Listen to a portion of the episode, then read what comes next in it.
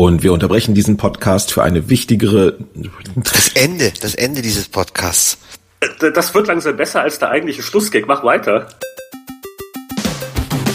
Herzlich willkommen zum Spieleveteranen-Podcast, einem Gemeinschaftsprojekt von Boris Schneider-Jone, Heinrich Lehnhardt, Jörg Langer, Winfried Forster und Anatol Locker. Es ist soweit, es ist Dezember, die Spieleveteranen sitzen zusammen und lassen das vergangene Jahr Revue passieren. Herzlich willkommen zum 54. Spieleveteranen-Podcast. Ähm, wir sind wieder nahezu vollständig, um nicht zu sagen zu 80 Prozent schon online. Ähm, ich begrüße an den Mikrofon Anatol Locker. Hallo, grüß Gott und Servus. Dann Heinrich Lehnhardt. Hallo. Dann gibt es noch Jörg Langer. Hallo, schönen guten Abend. Und wir erwarten minütlich unseren alten Freund Winnie Foster. Mein Name ist Boris Schneider-Jone und äh, damit gleich die Frage in die Runde. Wie war es denn nun dieses Jahr? Anstrengend. Kurz, viel, viel zu kurz. Viel, also, viel, viel. Also ich muss ja nochmal betonen, das ist das Jahr, in dem ich äh, wieder Spielezeitschriften auf Papier gelesen habe, weil meine werten Co-Veteranen äh, Papier produziert haben nach all den Jahren wieder. Das Nur ist so für, für mich das einschneidende Ding. Nur für dich. Nur für dich könnte man ja auch mit den Auflagen jetzt durchaus in eine realistische Relation setzen, aber. ich habe freie Exemplare gekriegt. genau. Aber wir, aber wir sind, glaube ich, äh, sowohl Jörg als ich äh, möchten äh, bei der Gelegenheit doch alle Leser, vor allen Dingen die lieben Abonnenten, ganz besonders herzlich grüßen, weil ohne die gäbe es das alles nicht, gell? Ja, und ansonsten ähm, all das, was uns dieses Jahr bewegt hat, haben wir, glaube ich, in vielen Podcasts schon besprochen. Ähm, und es nochmal neu aufzugießen, die großen Themen, ist jetzt vielleicht nicht das Ding oder äh, hat sich in den letzten vier Wochen seit den Konsolen-Launches noch irgendwas getan, wo wir sagen, ah, da müssen wir jetzt aber nochmal so richtig durchdiskutieren. Nee, ich glaube nicht. Also das Jahr dümpelt jetzt gerade so ein bisschen aus. Alle spielen auf ihren neuen Konsolen oder auf dem PC die Sachen, die sie sich 400 Steam Sales äh, auf die Festplatte gezogen haben, ohne es jemals zu fassen. Und insoweit glaube ich nicht, dass es die ganz großen Themen stehen. Was mich eher äh, mal äh, wundern würde oder interessieren würde, ist, wie kann es sein, diese zweieinhalb Monate so ab Oktober äh, zum einen doppelt so viel Arbeit äh, wie sonst irgendwie machen und dass aber subjektiv die Zeit mindestens auch doppelt so schnell vergeht. Also es ist jedes Jahr dasselbe, gerade ist es noch Anfang November und dann muss man schon den Weihnachtsbaum ins Wohnzimmer stellen. Also das überrascht mich jedes Jahr aufs Neue. Ja, es gibt irgendwie so ein Loch ähm, zwischen dem 10. November, wo du sagst, ach, bis Weihnachten hat's noch massig Zeit und dann macht's schwupp und dann ist der 19. Dezember.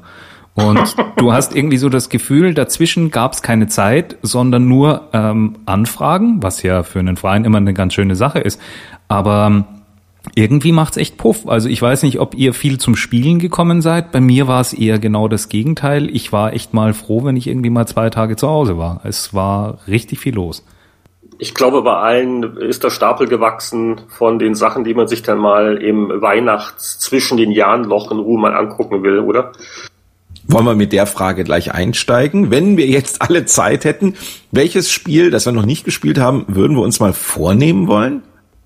Genau, das heißt, wir, wir bauen die Spannung auf. Also bevor wir dann der Reihe nach sagen, was ist unser Spiel des Jahres oder was ist auf den Plätzen, fangen wir nochmal mit den Neben... Das ist wie bei den Oscars. Das ist ein guter Vergleich. Ja, ist ja ein ähnlicher Aufwand. Ne? Ähnlich viele Leute hören da jetzt zu. Ähnlich. Ähm, und äh, das heißt, wir fangen so mit den Nebenkategorien an, so bestes Make-up und das könnten wir eigentlich auch gebrauchen, zumindest beim nächsten Videopodcast. Schönstes Peripheriegerät, in einer Nebenrolle. Schönster, schönster weiblicher äh, Portstecker. So beliebte Kategorien wie beste Grafik und tollster Sound. Ich, äh, äh, für die, für, äh, äh, falls wir sowas hätten, dann hätte ich gesagt, also für die Kategorie, Kategorie äh, bewegendste Wellenanimationen nominiere ich Assassin's Creed 4 Black Flag. Also wenn ich da auf hoher See bin, das ist schon, ne, je nachdem wie das Wetter ist, hat, hat die schönsten äh, Meereswogen. Ja, ich finde es auch wirklich ein schönes Kompliment, dass man einem Spiel machen kann, das 500 Leute programmiert haben. Und ich stimme dazu, das ist das Highlight des Spiels. Das ja. fängt ja gut an. Und, ja. die, und die und und die und die äh, Seemannslieder, da kann man ja auch dann mehr sammeln, also dass das, das, das Repertoire der Crew wächst und die stimmen dann so, bist du auf, auf offener See und guckst mal so, was kommt da für ein Schiff auf dich zu, links ist eine Insel und der Wind bläst und die Möwen kreisen und dann fangen die Jungs dann mal an, so, so irgendwelche alten Weisen äh, zu, zu singen mit Aber ist das Texten. nicht, ist, also erstmal bis du diese Shanties eingesammelt hast, ähm, vergeht ja einige Zeit. Also ich habe jetzt ein bisschen Zeit auch investiert. Ähm, entweder finde ich das Spiel total super Bock einfach oder dann richtig schwer. Also ich, ich es wäre auf meinem Weihnachtsstapel gelandet, aber jetzt habe ich irgendwie keinen Bock mehr. Ging es euch auch so? Mm, nein, ähm, Assassin's Creed 4, ich, ich mag die äh, Mission nicht so sehr, wo so Zwangs-Stealth ist. Sobald dich einer sieht, dann äh, wirst du an den Checkpoint zurückgesetzt und die letzten 15 Minuten waren für die Cuts. Äh, das ist so, teilweise ist es ein bisschen sehr einschränkend für ein sogenanntes Open-World-Spiel bei den Missionen. Aber im Großen und Ganzen, also ich, ich bin immer wieder froh, wenn ich auf hohe See gehen kann. Also die, die Landsachen fand ich jetzt soweit ähm, interessant, also einfach gut gemacht, aber äh, die Stärke des Spiels ist also wirklich dies. Es ist, es ist, es ist wirklich eigentlich Pirates. Ja. Für, für die, für die gerade hinzugekommenen Zuhörer nochmal, die Kollegen reden lediglich über das Spiel, das gerade den Sonderpreis beste Wellenanimation bekommen hat. Und es läuft völlig außer Konkurrenz bei der Frage, und ich frage jetzt einfach mal Anatol als ersten, jetzt so zwischen den Jahren, der Weihnachtsbraten ist gegessen, ähm, alle sind ruhig, man hat endlich mal Zeit vor PC oder Konsole oder Tablet was zu spielen. Was würdest du jetzt gerne spielen wollen? Definitiv XCOM Enemy Within. Das ist, äh, ich habe das XCOM immer schon relativ cool gefunden. Ich find's ähm, ein tolles Strategiespiel. Es macht mir richtig Spaß und die Möglichkeit, dass du jetzt entweder auf Gentechnologie oder deine Mechs nochmal aufrüsten kannst, finde ich richtig schön. Es ist ein Add-on, es ist nichts Neues, aber es ist mehr von etwas, was mir echt Spaß macht und was ich eigentlich nur auch in so einer Zeit in den Weihnachtsferien, wenn du mal zwei, drei Tage einfach gemütlich aushängen kannst, und auch mal eine Stunde an der Mission kauen oder knabbern kannst, wenn du es auf einem höheren Spiel, äh, Schwierigkeitsgrad spielst. Ich finde das toll. Ich freue mich schon richtig drauf. Ja, dann gib mal den Ball weiter. Wer soll denn als nächster? Dann ähm, mache ich doch einfach die Gegenfrage, Boris. Wie sieht es denn bei dir aus? Au, au, au, au, okay. Ähm, also das eine, was ganz fest im Kalender vorgemerkt ist, nach dem Motto, das muss ich spielen am 27. Dezember oder sonst wann, äh, weil mir alle Leute sagen, das muss ich spielen und weil ich keine Ahnung habe, worum es geht, weil mir auch jeder sagt, ich soll nicht wissen, worum es geht, bevor ich es spiele, ist äh, Stanley Parabel ähm, das wohl irgendwas mit Adventure und so weiter zu tun hat und wie ein anderes Spiel, über das ich heute noch reden werde, halt sämtliche Konventionen bricht. Super, die Idee mag ich, das ist also auf der Liste, aber ich habe weiterhin keine Ahnung, worum es da eigentlich geht. Es ist downgeloadet und ich muss mich halt irgendwann mal drei oder vier Stunden hinsetzen und äh, äh mir das in Ruhe angucken. Ähm, ansonsten ähm, äh, äh, gucke ich mal noch, äh, wo ich tatsächlich wieder Blut geleckt habe, ist, äh, Achtung, schreit nicht, äh, Lego, mal wieder eins der Lego-Spiele zu spielen, weil einfach bei Lego Marvel Lieb dieser Lego-Spiele, dass die einzelnen Leute Fähigkeiten haben, mit Superhelden ja endlich mal irgendwie Sinn ergibt. Äh, nicht so, wie das in den früheren Lego-Spielen waren, dass so, so alles so hin und her gedreht war, sondern dass die hier halt wirklich Iron Man und Hulk und Spider-Man und so weiter und da weißt du, was die können, äh, das hat so ein bisschen nostalgischen Charme. Lego Star Wars habe ich damals gemocht und äh, das werde ich mir mal angucken, weil ich denke, könnte funktionieren, auch wenn es eigentlich derselbe Quatsch ist, wie ich ihn vor vier oder fünf Jahren schon mal gespielt habe. Dann rufe ich mir mal in alphabetischer Reihenfolge jetzt den Heinrich ran. Ja, ich äh, bei mir häufen sich so jetzt ein paar Sachen an, äh, die jetzt dann mal im Angebot waren und die man immer mal spielen wollte. Also ich weiß nicht, ob die so toll sind, wie alle immer sagen, aber auch nicht zuletzt basierend auf den äh, Erfahrungsberichten und Spieletests gewisser Kollegen. Ähm, ich habe zum Beispiel von 3GS rumliegen, endlich Luigi's Mansion. Äh, das soll ja sehr knuffig ah, sein. Sehr gut. Lohnt sich. und ich, ich brauche mal, ich brauch mal was anderes. Also äh, 3D Action Adventures Open World und Rollenspiele, das war irgendwie so mein Jahr 2013 und so ein schönes lineares knuffiges Nintendo Original, das ist genau das Richtige wohl für die Feiertage. Ähm, dann, was jeden Moment äh, bei Ama von Amazon eintreffen sollte, ist Nino Kuni, so ein PlayStation 3 von, äh, wie heißen sie, ähm, die Japaner Level 5. Ja? Dieses Rollenspiel. Ach komm, das kennt ihr doch alle, nein? Winnie ist offensichtlich immer noch nicht oh. da. Also das, äh, das gab's jetzt hier für äh, irgendwie äh, 10 Dollar oder was und das habe ich mir jetzt einfach mal bestellt. Da gab's auch sehr gute Presse. Also schönes, klassisches japanisches Rollenspiel. Und äh, dann habe ich auch noch, äh, so, ich setze immer wieder aus, aber dann alle paar Jahre muss ich mir doch mal NHL wieder mal holen und NHL 14 muss auch noch in Ruhe gespielt werden, äh, bevor ich mich äh, damit online traue zumindest. Und äh, ja, also also generell nach wie vor kein Mangel eigentlich an vielen interessanten Sachen auf wirklich allen Plattformen. Äh, ob das jetzt iOS ist oder äh, gerade auf PC, die Indie-Szene, also äh, ich, ich müsste mal Don't Starve spielen, das spielte mich meine Freundin äh, verdächtig lange ähm, und so weiter und so fort. Also lange Liste, aber ich glaube Luigi's Mansion, das ist einfach, weil es mal was anderes ist, das wäre so das nächste bei mir. Ähm, wenn du Freunde da hast, dann würde ich dir auch echt nochmal das äh, neue Super Mario empfehlen. Es ist leicht, es ist echt nicht schwer, aber es ist richtig lustig und ähm, die Katzen sind an Niedlichkeit nicht mehr zu übertreffen. Ja, das ist das äh, 3D-Land für Wii U? Ja, ich komme mit den ganzen New Mario Brothers äh, 2 hoch, hoch 4 Sternchen Coin irgendwie langsam nicht mehr durch, aber es ist ein großartiges Spiel. Also das letzte Mario, das jetzt für die Wii U erschienen ist. Jörg, du kannst ja, ja. wahrscheinlich den Namen sofort aus dem FF sagen. Super Mario 3D Land. U wie? Äh, Wie? You? äh, darf ich jetzt auch was sagen? Ich gucke mir gerade Katzenfotos im Internet an. Entschuldigung, ich war abgelenkt. Oh. ähm, bin ich jetzt dran? Ich glaube schon, weil.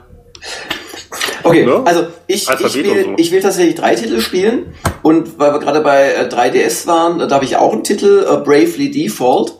Das ist ein eigentlich ganz stinknormales JRPG, aber halt eins, das auch nicht so schwer ist und ganz nett gemacht.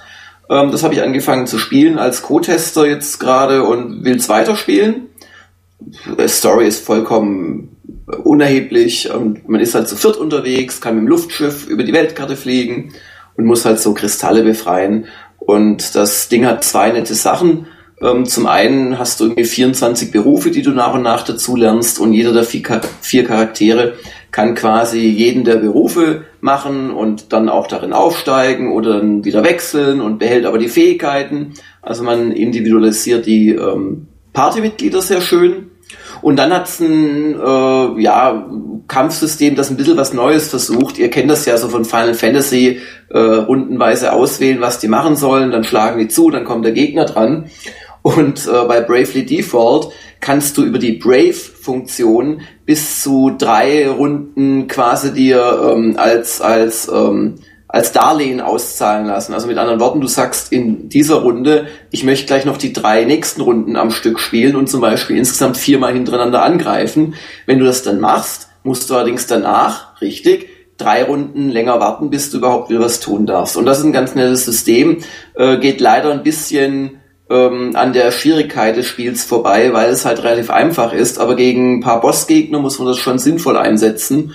Und ja, macht, macht durchaus alles seinen Spaß. Also das ist eine für ein 3DS und dann habe ich zwar GTA 5 schon gespielt eine Weile, aber halt nicht so wirklich lange. Und habe mir wirklich vorgenommen, mal an einem ruhigen Tag mich damit am besten ins Büro zu verziehen. Da nerven dann keine Familienmitglieder, die irgendwas von mir wollen und das einfach mal eins, zwei Tage ohne, ohne Sinn und Verstand das zu spielen, zu cruisen, sinnloses Zeug zu machen und da so ein bisschen, ja, halt GTA-Feeling zu haben. Und ich möchte jetzt irgendwann mal endlich Rome 2 spielen. Also der eine oder andere weiß vielleicht, dass ich ein ganz großer Total War Fan bin eigentlich.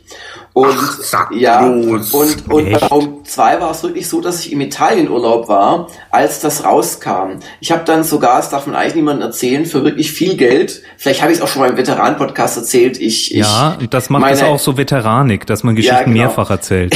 ja, vor allem unsere Zuhörer sind zum Glück auch so alt äh, in, in der Regel, dass sie auch schon längst vergessen haben, was wir überhaupt irgendwann mal erzählt haben. Man kann ihnen eigentlich denselben Podcast alle drei Ausgaben neu vorsetzen. Das äh, plädiere ich als äh, Taktik fürs nächste Jahr übrigens zu erwägen.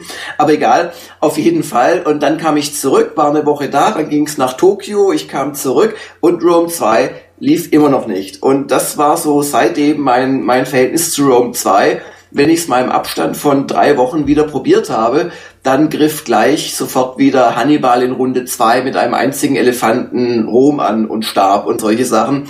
Und das, der arme Elefant vor allem. Ja, der arme Elefant. Tierfreund. Aber auch der arme Hannibal, der ja der stärkste General seiner Seite ist. Und immer wenn sowas passiert, falle ich dann vom Glauben ab und das bereitet mir Schmerzen. Und ähm, jetzt soll aber tatsächlich heute, glaube ich, ich habe noch gar nicht geschaut, also wir nehmen das hier am 17.12. auf, falls das ein Geheimnis ist, äh, schneid's raus, Anatol ähm, soll tatsächlich der Patch 1.8 rauskommen, äh, zusammen mit diesem äh, Caesar in Gallien Add-on. Und ähm, mit diesem Patch 1.8 habe ich doch die Hoffnung, dass ich es jetzt endlich mal gescheit spielen kann. Und da freue ich mich dann schon auch drauf, weil ich liebe ja eigentlich diese Serie Globalstrategie und und so weiter. Und Römer machen mich eh an, alles was mit Rom zu tun hat, hat mich schon immer interessiert, also mit dem antiken Rom.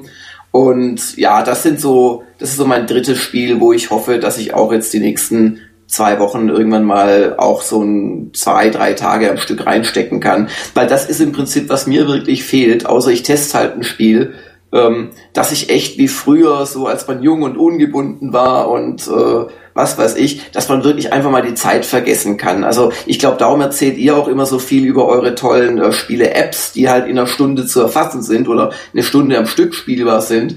Ähm, und ich, ich habe das ja genauso. Also so ein Spiel, wo ich einfach mal zwei Tage am Stück mit, mit nur mal aufs Klo gehen und Nahrungsaufnahmen sonst nix, das, das fehlt mir so ein bisschen. Und da ist wirklich die Weihnachtszeit fast die einzige wo ich so ein bisschen daran an die alten Zeiten anschließen kann. Eigentlich ironisch. Ich meine, du arbeitest in der Branche, oder? Schon seltsam. Ja gut, aber A sind meine Aufgaben ja nicht in erster Linie das Spiele testen, sondern eher so Artikel redigieren und pipapo. Und dann, schreiben, ganz wichtig. Und dann muss ich sagen, trenne ich schon zwischen Arbeit und so Privatvergnügen. Also es, es kommt durchaus vor, ich habe ich hab in diesem Jahr auch wieder in irgendwelche Tests 40, 50 Stunden reingesteckt. Äh, Fire Emblem, 70 Stunden. Aber das ist dann halt wirklich zu einem guten Teil, sehe ich das dann auch als Job an. Also, und, und das ist ein bisschen was anderes, als auch ohne immer im Hinterkopf zu haben, wann gehe ich dann an die Capture-Station und äh, ja. wie schreibe ich ja. den Artikel. Einfach nur Richtig. zum Vergnügen spielen. Ich glaube, das kann sich gar niemand vorstellen, der diesen Job nicht macht, äh, wie, wie schön das sein kann und ja. wie befreiend und wie erholsam. Und, und, und, der, und, der, und der Zeitdruck. Was du schon gesagt hast, denkt immer nur an Screenshots, dann, dann muss man, weiß man natürlich, oh, ich, ich muss jetzt, ich habe so viel Zeit, ich muss das ja so und so viele Stunden werden es noch sein, dieses Kampfspielen und das kann die Freude äh, dämpfen. Also äh, ganz schrecklich stelle ich mir dann vor, so die, die Review-Events, wo dann irgendwelche Leute 48 Stunden irgendwo eingeschlossen werden und dann, dann spielen sie mal das neue Call of Duty äh, mal eben durch und auch Multiplayer. Also ich, ich, es ist schon anders als unter echten Wohnzimmerbedingungen. Ja, definitiv. Also Weihnachten, das Fest der Liebe, das Familienfest ist für Jörg endlich mal die Gelegenheit, mal die, die Familie auszublenden und in Ruhe mal GTA im Büro zu spielen, moderne Zeiten. Ähm, äh, aber äh, äh, so ernsthaft, das ist ganz interessant, was du äh, sagst. Ich, das geht, glaube glaub ich, vielen so. Da gab es auch ein äh, ganz witziges äh, Edge-Interview, ähm, das wir dann auch übersetzt hatten, ähm, mit dem Jonathan Colton, dieser Musiker, wer jetzt sagt, Jonathan Colton, den kenne ich nicht, das ist der Typ, der am Ende von Portal Still Alive ähm, anstimmt. Also es ist sein oh, Song und auch bei Portal. Song. Großartiger ja, und auch Portal 2. Song. Und Jonathan Colton äh, hat eine schöne Webseite, wo man sich alle Sachen streamen kann, sehr großzügig. Also, also echt ein witziger Typ, halt ein Ex-Programmierer, also ein richtiger Geek, der aber halt auch witzige Songs schreibt. Und der hat in dem Interview äh, auch so ein bisschen gestöhnt, weil er hat jetzt halt auch Familie und er meinte, ach, so wie früher, ähm, was war das? Äh, Halo 2, wo man irgendwie aus dem Bett fällt und nur Halo 2 spielt dann wieder und überhaupt und es geht halt nicht mehr. Also es ist halt dieses, äh, die, die Schüler-Studentenjahre, die enden halt für jeden und irgendwann hast du halt Familie, irgendwann hast du halt Lebenshaltungskosten und, und richtige Jobs. Also wenn es dich tröstet, Jörg, ich glaube, das geht einer ganzen Generation so. Sehr beruhigend. Ja, du bist nicht der Einzige. Ich schlage, nachdem wir die Wellen und die ähm, zwischen den Jahren Spiele jetzt, glaube ich, ganz gut ähm, erfasst haben, schlage ich spontan noch eine neue Kategorie vor. Und zwar Guilty Pleasure. Ein Spiel, das ihr eigentlich gar nicht, ja, ähm, das euch länger beschäftigt hat, als ihr eigentlich gedacht habt. Das vielleicht auch gar nicht so gut ist, aber von dem ihr nicht loskommt. Habt ihr so eins? Also meine, also meine Pleasures sind eigentlich immer sehr ungilty. Ich, ich stehe zu meinen Vorlieben. Also ich würde reinwerfen, auch heute noch, wenn ich im Münchner öffentlichen Ver äh, Verkehr unterwegs bin, äh, na wie heißt, ist egal. Also S-Bahn, MVV, MVV S-Bahn, Bus, U-Bahn fahre und so weiter alleine und äh, Zeit totschlagen muss, weiterhin. Äh, ich habe irgendwie auch auf meinem Windows Phone 60 Spiele oder sowas. Ich spiele nur Diamond Mine Monus äh, bei Bejeweled. Nichts anderes. Oh, jetzt kommen die Bekenntnisse okay. hier, mein Lieber. Das ist hier wie, wie das ist hier wie bei den äh, kannst bei du uns deinen Score, so. kannst du uns deinen Score ansagen, so von wegen ähm, Kampf trinken, Kampf spielen? Äh, nee, er ist auch nicht brillant, äh, weil man dazu sagen muss, die Windows Phone Variante ist, ich spiele das ja öfters auf diversen Plattformen, äh, sie ist langsamer. Verstehe. Also gut, dann habe ich jetzt doch noch ein Bekenntnis, was also auch ein bisschen in die Richtung geht. Es ist nämlich ein äh, Mobilspiel, äh, ich glaube iOS und Android aktueller Stand und äh, idiotisch viel Zeit sollte man gar nicht reinstecken, aber immer wieder zieht's mich dann doch zurück. Das ist Pocket Trains, der Nachfolger zu Pocket Planes und das ist quasi eine versimplifizierte und äh, sehr niedliche, einfache Interpretation des Original Railroad Tycoon. Also da gibt's Städte und da baut man äh, man baut ja gar nicht mal richtig die Strecken, die sind vorgegeben, die schaltet man frei und dann belädt man Züge und die schickt man.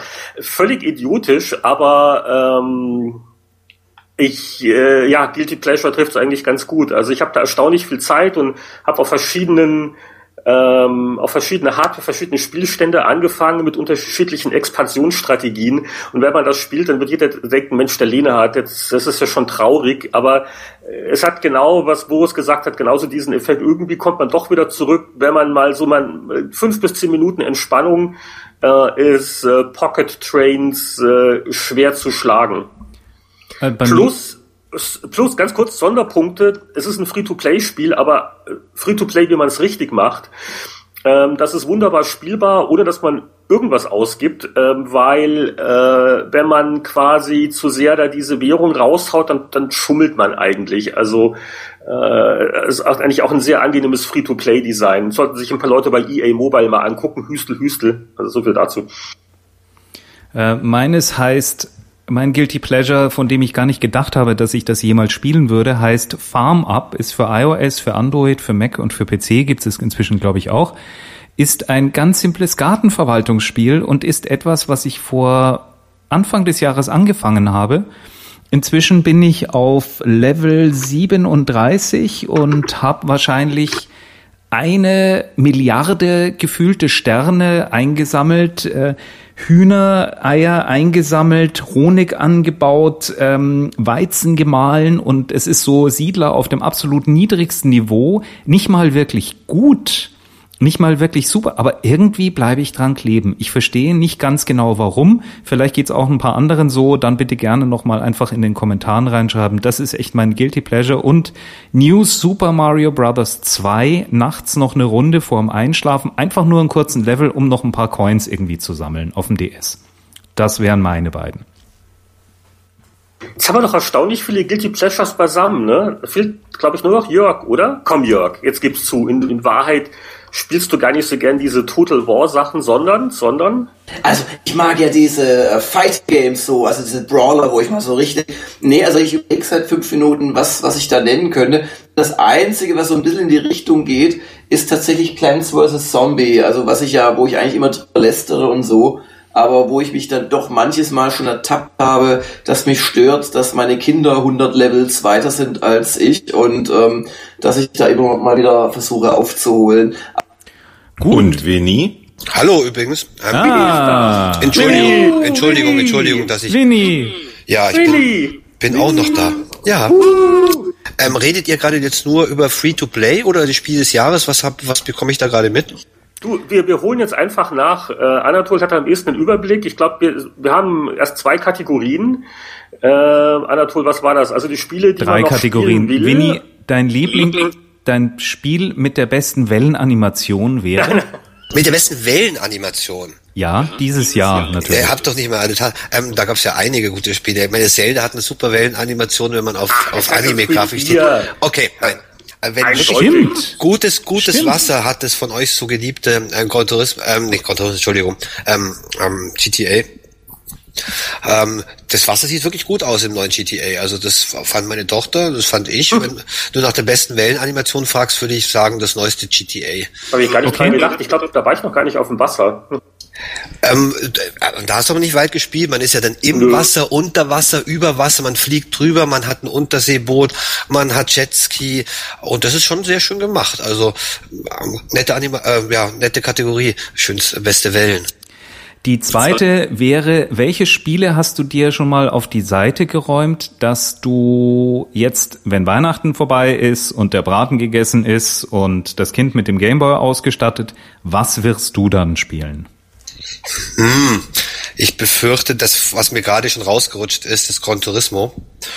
Ähm, spiele ich jetzt seit ein paar Tagen und ist, ich weiß nicht, ob ihr da schon drüber geredet, ist im Grunde das gleiche wie immer. Fantastischer, fantastischer Fahrsimulator mit sehr vielen Autos. Äh, viel verbessert haben sie nicht. Es ist verblüffend einfach. Aber ich denke, das wird mein, mein, wenn die Sophia im Skiurlaub ist, mein, mein Spiel werden, wo ich sicherlich drei, vier Tage noch reinspielen werde. Und die nächste Kategorie wäre, ähm, das haben wir Guilty Pleasure genannt, dein peinlichstes Lieblingsspiel, ein Spiel, von dem du nie gedacht hast, dass du es überhaupt jemals zocken wirst in diesem Jahr? Sehr knifflig. Man kann sich ja eigentlich aussuchen in unserem Alter, was man spielt. Wir müssen ja nicht mehr alles spielen. Muss ich mal überlegen, was wirklich peinlich war, war oder wäre und trotzdem gut. Ja, bei mir ist es dann die peinlichen Johnny so, es ist halt für mich ist ähm, vor allem peinlich Mainstream natürlich, dass ich immer noch Sachen natürlich spiele wie Call of Duty und auch das neue Killzone und so. Eigentlich Sachen, die man nicht spielen sollte, die auch nichts Neues bringen und die noch gerade Call of Duty, zum Beispiel der Solo-Modus vom neuesten Teil ist wirklich schwach. Also nichts gegen Multiplayer Call of Duty, aber der Solo-Modus, sich dafür das Spiel zu kaufen, nochmal jetzt vor Weihnachten eigentlich sollte man sich tun. Aber es sind, es macht halt böserweise doch Spaß. Killzone ist das gleiche auf der PS4. Äh, es sind alles Spiele, die Killzone-Spiele sind alles Spiele gewesen, die äh, auf Screenshots in Previews super aussehen. Man spielt sie und sie sind eigentlich nicht besonders gut. Aber ich mag's. Und Call of Duty hat einen Schäferhund, das ist doch ein Kaufgrund. Call of Duty hat einen Schäferhund, richtig, ja, das stimmt. Ich überlege gerade, ob Killzone auch irgendein Tier hat, aber ich... Nee, Killzone hat eine Drohne. Killzone hat die Drohne, ja, genau. Die, die, die aber ähnlich gut pariert wie der Schäferhund, nehme ich an. Fliegt die auch Bücher aus? Nein, Bücher äh, bringt die noch nicht. Und die will auch keine Leckerlis. Stimmt. Kann, kann die andocken wie bei Nemesis? Ja, an dir. Die kommt Perfekt. auch immer wieder heimgeflogen und äh, repariert sich bei dir. Wie die das macht, würde ich gerne mal wissen. Das ist doch Aber sie macht ja auch nicht. Sie macht es ja auch nicht immer immer zuverlässig. Das heißt, die Drohne ist dann, meines kannst du vorher nie genau wissen, wenn du gerade stirbst, äh, ob die gerade beschäftigt ist. Oft halte ich die Drohne dann leider auch nicht mehr. Ja, das habe ich Ja, mitbekommen. Ich fand das- ziemlich schwer übrigens. Ja, das ist interessant. Call of Duty, Solo-Modus, super einfach. Ja, Spielst du einfach durch.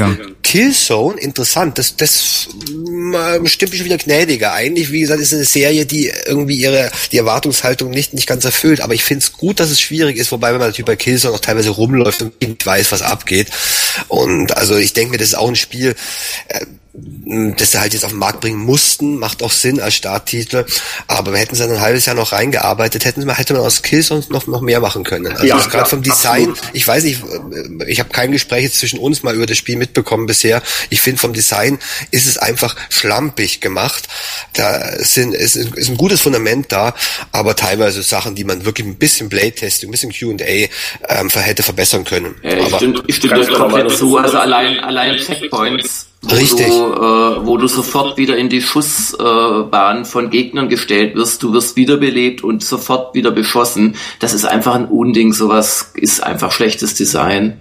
Und warum muss zum Beispiel, du hast ja im, im Vergleich zu Call of Duty recht open-worldig, also du hast ja ruhig, äh, ziemlich große äh, Schlachtfelder, aber du musst dir dann irgendwie die, die Wegfindermarke immer wieder einblenden lassen. Die bleibt zwei Sekunden Ja, da. ja, ja, Und warum? Warum? Entweder, also Wobei ist aber auch nicht richtig. Also wenn du es weiterspielst, äh, was ich nicht gemacht habe, oder der Kollege, der es getestet hat, hat es äh, durchgespielt, ähm, äh, das ist gar nicht so open-worldig. Das haben sie geschickt im Wesentlichen am, am Das Anfang gemacht.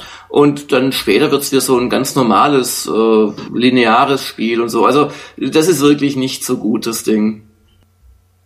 So, jetzt haben wir aber aufgeholt. Jetzt ist also Winnie so auf demselben Level, was die Kategorien angeht. Wir können also wieder von vorne anfangen.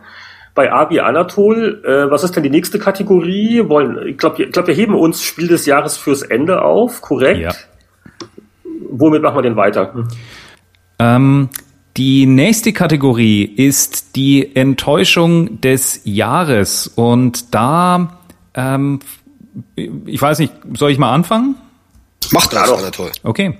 Äh, meine Enttäuschung des Jahres ist eines der Spiele, das sich in der Welt am aller, aller, aller, allerbesten ever verkauft hat. Das ist GTA 5. Ich muss echt sagen, es ist toll gemacht. Es ist wahnsinnig schön. Es ist eine tolle open, offene Welt, wo viel passiert, die du auf unterschiedlichste Art be äh, bereisen kannst, wo hunderte kleine Missionen mit drin stecken und trotzdem ist es so, dass es mir völlig am Ärmel vorbeigeht. Ich habe einfach ein Problem, weil ich mich mit diesen Charakteren nicht identifizieren kann. Für mich war das eigentlich ja, ich sag nicht Enttäuschung des Jahres, es ist nicht so, als hätte ich jetzt wahnsinnig drauf hingefiebert, aber mich hab's doch einfach interessiert, wie gut ist dieses Spiel, was kann das Spiel, was für Emotionen löst, löst es in mir aus? Und mich lässt GTA einfach völlig kalt. Ich vermute, dass zwei Drittel der Hörer jetzt ähm, den Kopf schütteln oder wutentbrannt den iPod irgendwie zu Boden werfen oder den locker generell abschreiben, aber ich komme da nicht rein. Ich habe mich echt nochmal bemüht, aber bei den Charakteren, keiner von denen zieht mich wirklich so ran. Ich finde die alle relativ unangenehm und das ist genau ähm, die Welt, die draußen ist, die ich eigentlich gar nicht spielen will. Das ist das, was mir echt bei dem Spiel missfällt. Technisch toll aufgemacht, wahnsinnig viel drin, aber auch so Sachen wie du, du fährst mit dem Auto, musst echt relativ knifflig lenken und gleichzeitig mit dem anderen Joystick schießen und mit der Taste und ich weiß nicht, mit dem Fuß dreimal aufstampfen und dich gleichzeitig im Kreis drehen und dann hast du es geschafft. Also es sind so Designfehler drin. Es sind nicht viele und auch nicht mehr so viele wie bei den früheren GTAs, aber das ist ein Open-World-Spiel, das mir echt am Ärmel vorbeigeht. Das wäre meine Enttäuschung des Jahres. Bin ich da alleine? Nein, aber ich würde andere Gründe nennen. Ich finde bei GTA natürlich eher irgendwie ein bisschen komisch, dass du halt wirklich lauter Sachen machst, die schon im echten Leben keinen richtigen Spaß machen und halt dich ständig Autofahren. irgendwie stresst. Ja, und dann gut, das Autofahren haben sie natürlich gut gemacht, aber klar, du fährst ständig mit dem Auto durch die Gegend, du musst die Freundin heimfahren, du musst dich mit deinem Sohn rumärgern. Ähm, Du hast ständig Ärger mit irgendwelchen Leuten, alle versuchen dich zu bescheißen. Also das ist halt irgendwie ein bisschen schade. Ich denke mir, was hätte man mit dieser Welt machen können, wenn sie bevölkert wäre mit interessanten Menschen und mit sympathischen Menschen. Also ich möchte jetzt nicht alles irgendwie nur noch Spiele spielen, wo alles Friede und Eierkuchen ist, aber bei GTA finde ich schon sehr schade. So ein geiler Aufwand, aber für so viel schlechte Laune. Das ist der Grund, wieso ich GTA ja ein bisschen enttäuschend finde. Ist es auch deine Enttäuschung des Jahres, Winnie? Nein. Soll ich, soll ich zu meiner Enttäuschung des Jahres was sagen? Ja. Ähm, das ist gar nicht mal so jetzt äh, spielespezifisch, sondern eher hardware-spezifisch. Ich find's schade am Jahr 2013, dass eigentlich gleich zwei gute Geräte ziemlich ja, laue Erfolge feiern. Das eine ist schon fast tot, Sony Vita, sehr schade hätte eigentlich 2013 hätte schon ein Jahr sein können, wo für Vita noch ein bisschen was passiert. Und Wii U nimmt der auch, also ist natürlich nicht, nicht ganz zu vergleichen von der Größenordnung, aber auch da finde ich es schade, dass das Gerät natürlich nicht, jetzt eigentlich vom Markt nicht so richtig angenommen worden ist, sondern wir haben ganz schön viele Plattformen plötzlich. Wir haben zwei recht ähnliche PS4 und Xbox tatsächlich um lauter offene Geschichten plötzlich.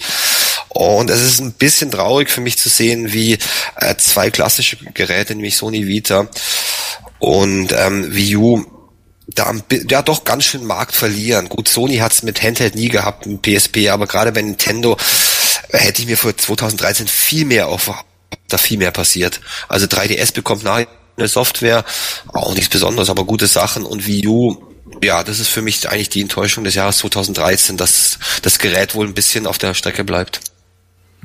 Ist schade, weil die Sachen, die sie in der letzten Zeit rausgebracht haben, wirklich ganz exzellent zum Teil sind. Nintendo also die selber, Nintendo-Sachen ja. sind ähm, wirklich hochpoliert und machen richtig viel Spaß. Aber auch von Third also ist jetzt ähm, eine Frage, von Third Parties, das sehe ich schon richtig, da ist nicht viel da für, für Wii U, oder ähm, geht's Nö. nur an mir vorbei? Nintendo macht natürlich gute Sachen, wobei auch das, das Zelda zum Beispiel, hm, das ist ein gutes Ding. Aber Das ist ja, halt nicht also, neu. es ist halt nicht richtig neu. Wie sieht's denn Oh. aus? Jörg, magst du loslegen? Deine Enttäuschung des Jahres? Naja, wenn ich jetzt X-Rebirth sage, dann ist das so, wie wenn man eine Leiche wieder ausgräbt und man dann irgendwelche schlimmen Sachen mit ihr macht.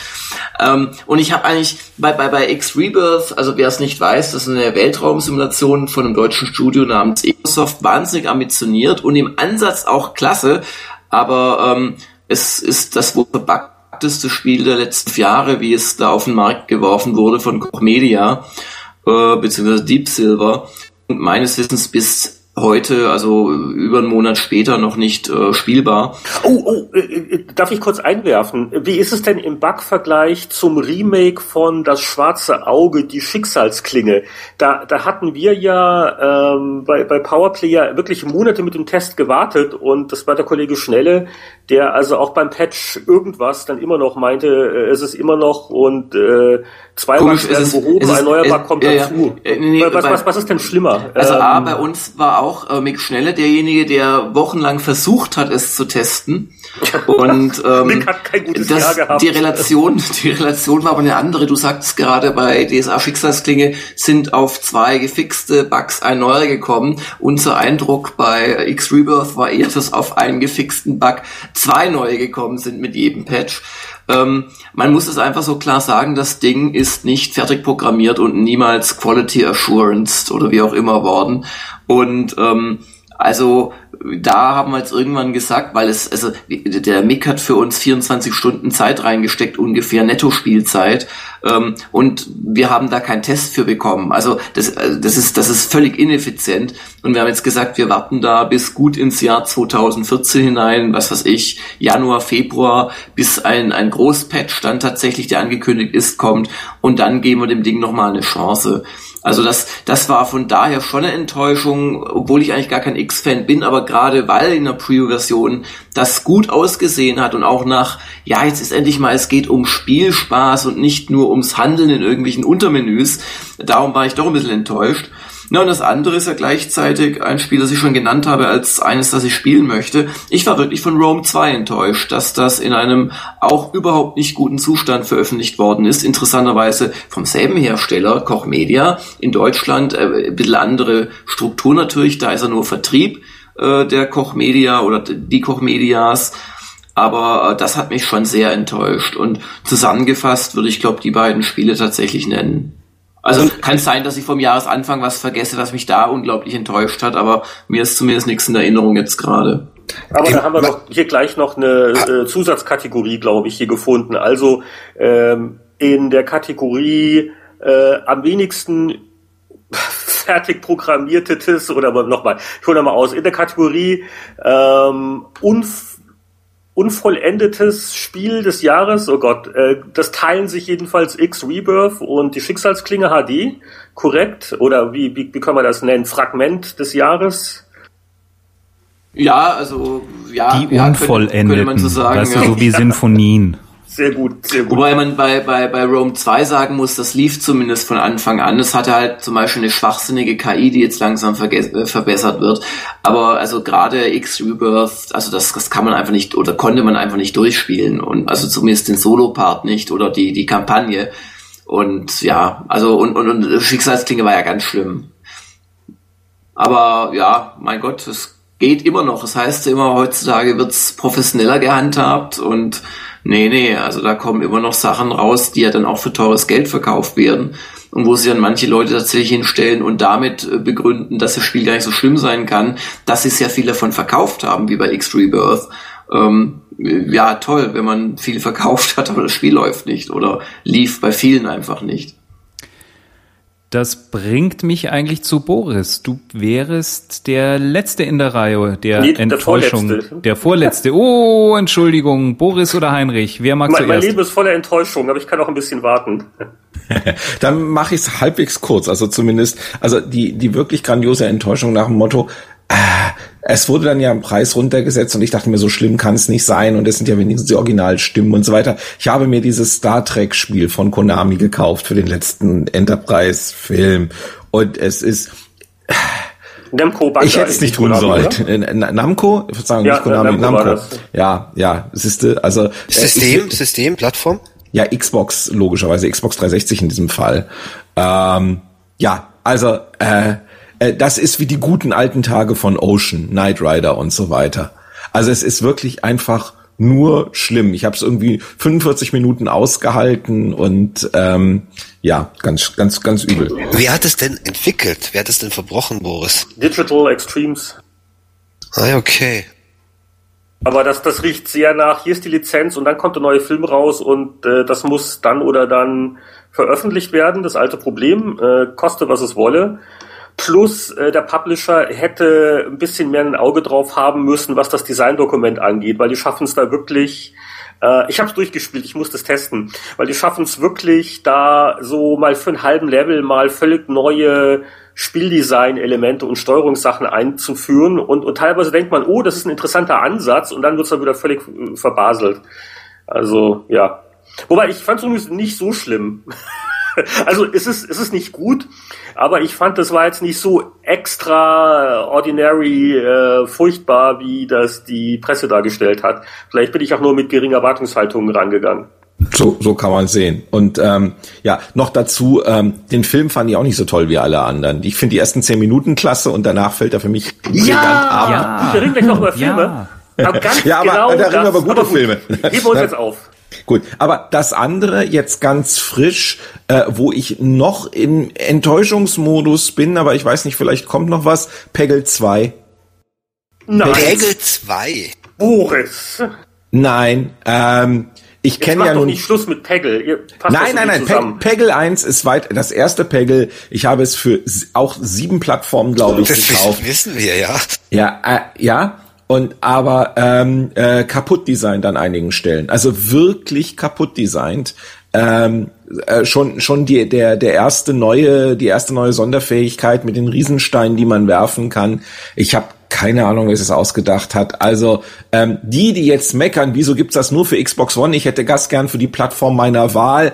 Im Augenblick sage ich, ihr könnt warten. Insbesondere, du kaufst dieses Ding für immerhin etwas über 12 Euro und das erste, was dich anmacht auf dem Hauptmenü, ist halt so ein Shopping Card Symbol, auf dem Coming Soon drauf steht, wo dir schon wieder gesagt wird, hä, wir verkaufen dir noch mehr du hast gar nicht das komplette Ding gekauft. Und da war ich schon abgeturnt und wie gesagt dann äh, mit dem mit dem es sind es ist die Hälfte der Levels, die Peggle 1 hat. Ähm, und schon mit dem zweiten Charakter bin ich nicht warm geworden. Also mal, mal, mal schauen, was draus wird. Ja, also diese Enttäuschung kann ich wahrscheinlich jetzt nicht toppen. Äh, Ich muss dazu natürlich auch noch eins sagen. Viele enttäuschende Spiele, die spiele ich ja dann auch gar nicht. Also ab und zu muss man sich halt was angucken. Aber was waren so die großen Skandalnummern des Jahres? So Sachen wie das, das Aliens, Colonial Marines, das wurde ja überall verrissen. Das habe ich natürlich jetzt gar nicht angefasst. Deswegen, also Enttäuschung jetzt bei mir im Sinne von ähm, Relation zur Erwartungshaltung und da, da gibt's halt so Sachen wie ansatzweise Grand Theft Auto 5, wobei das gehört bei mir auch nochmal auf den Stapel, muss ich mir nochmal in Ruhe angucken, weil gerade gerade Leute wie Bini ja auch durchaus nette Sachen drüber sagen.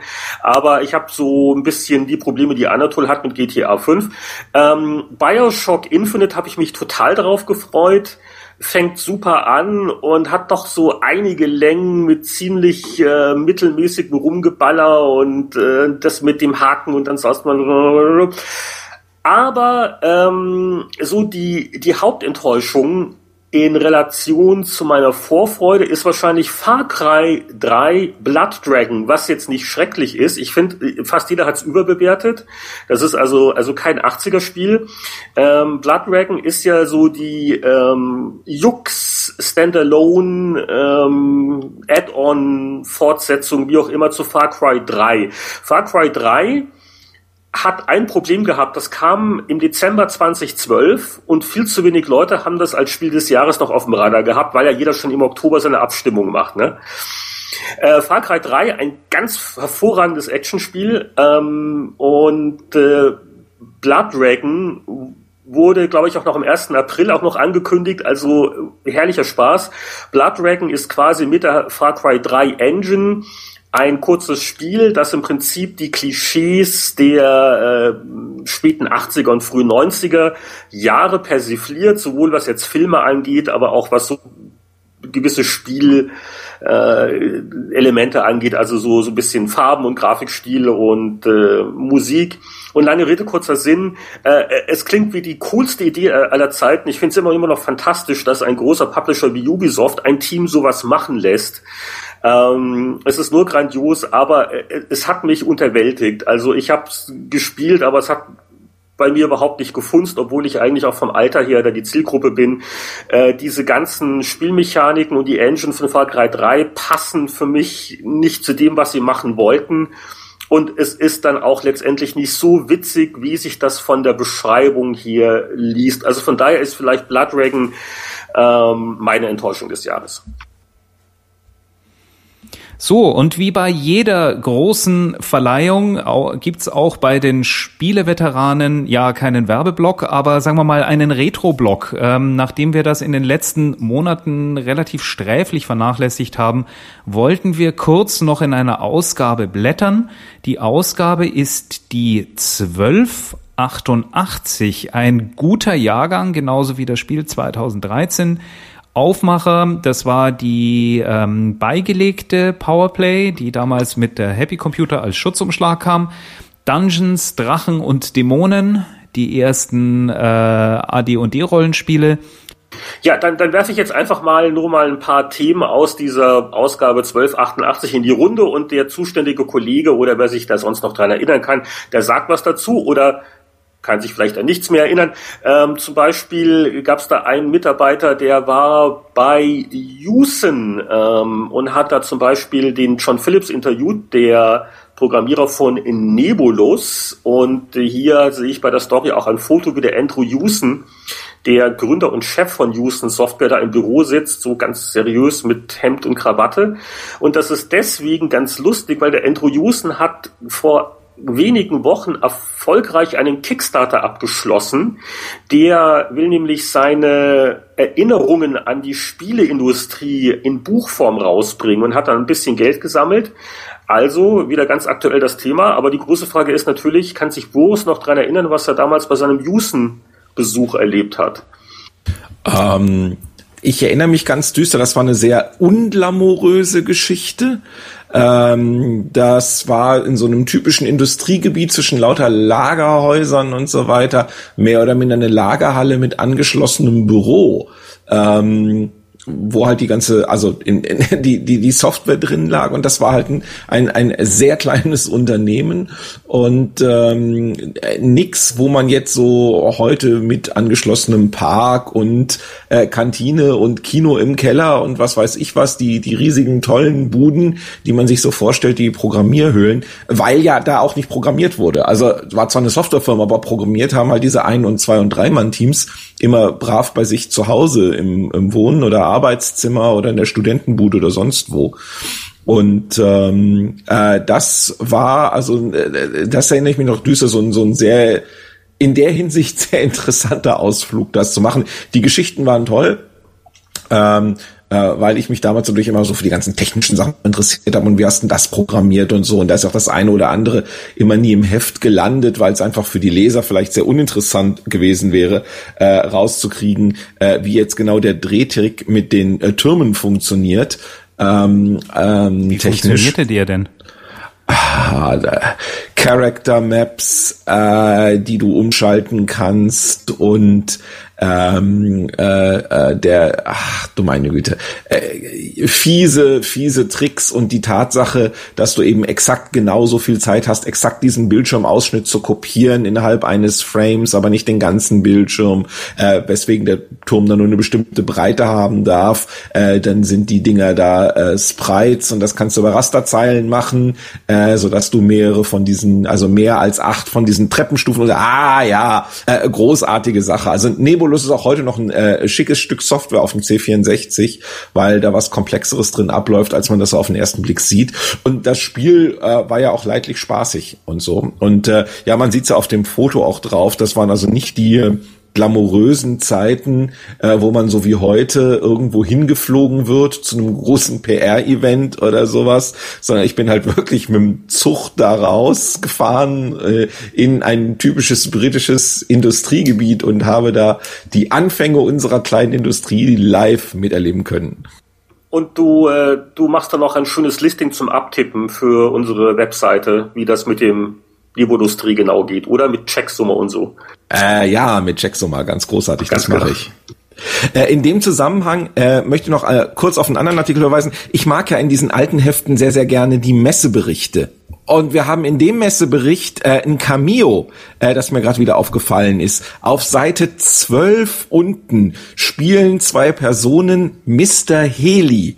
Äh, äh, und äh, da steht, wir haben in die Bildunterschrift nicht reingeschrieben, wer es ist, aber wer erkennt Toll. sie? genau. Und Mark, oder? Mark Ulrich, ne? Mark Ulrich und Todd Weidemann sind das, genau, Sehr ja. Gut, also. mit Bart, Jesus. Und, und, und da muss man dazu sagen, das waren damals, Ende 88, das waren die, die wichtigsten Leute eigentlich bei Rainbow Arts, ne? Das war der, der Gründer und, äh, Geschäftsführer, Mark Ulrich, korrekt. Und Todd war damals Entwicklungsleiter, ne? Korrekt, ja. Und, und, und, und Rainbow Arts hat ja damals, also Ende 88 nicht, also äh, erst äh, Great Gianna Sisters und dann war ja auch da dieses Katakis und dann kam ja auch Activision und meinte, das sieht doch AirTag ein bisschen ähnlich und da haben wir sie erwischt hier, wie sie hier ein neues Spiel. Aber es gab nie einen Mr. Heliklon von Rainbow Arts, oder? Äh, nee, nee, ähm, weil auch diese Art des Scrollens schlecht zu machen war. Aber wenn ihr den lausigsten Promotion-Screenshot der letzten 300 Jahre sehen wollt, dann blättert bitte auf Seite 10 unten rechts. Da ist ein blaue, ein blaues Feld. Da drauf sind drei kleine Kreise zu sehen und drunter steht groß Damokles. War ein schönes Spiel, war relativ cool. Aber der Promotion Shot ist echt aus der Hölle. Also schlechter kann man sich ein Spiel doch eigentlich nicht verkaufen, oder? Ah ja, schlechte Screenshots, das ist ja äh, schlechte Presse-Screenshots, muss man dazu sagen. Das ist ein Thema ja. für sich. Es war natürlich das damals auch mit der 3D-Grafik. Ja, gut, das ist, das ist ein Kreis mit einem Schatten, ja, da hast du recht. Und zu, zur Erklärung halt nochmal für, für die Leute, die damals nicht mit live dabei waren, wenn wir über die Messen getigert sind, Spiele direkt am Stand abfotografieren war in den seltensten Fällen möglich. Man hat andauernd Reflexionen, man kann das Bild nicht anhalten, die haben es vielleicht nicht erlaubt. Wir waren also immer darauf äh, angewiesen, dass man Dias mitbekommen hat, äh, von diesen Spielen, die die also vorab äh, gemacht haben. Wir sind also mit so einer halben Kiste Dias dann immer äh, heimgeflogen und mussten dann aussuchen. Und da gab's dann nicht so viele Möglichkeiten, was man denn dann nun äh, im Heft abbilden konnte, ähm, weil es auch äh, damals nicht immer üblich war, Bildmaterial auf so einer Messe zur Verfügung zu haben. Heute ist natürlich alles ein bisschen anders definitiv selbst fotografiert. Auf derselben Seite oben links ein wunderschöner Schnappschuss von Richard Garriott und einem sehr ja. jungen Chris Roberts, äh, wo da Ultima 5 promotet wird und wo da der, der, der Chris ganz stolz sein, seine Times of Lore Packung hält, was damals gerade am rauskommen war. Das erste Spiel, glaube ich, das äh, Origin veröffentlicht hat von Chris Roberts. Und wir wissen ja dann alle, wie das dann weitergegangen ist mit der Zusammenarbeit. Also das ist schon niedlich.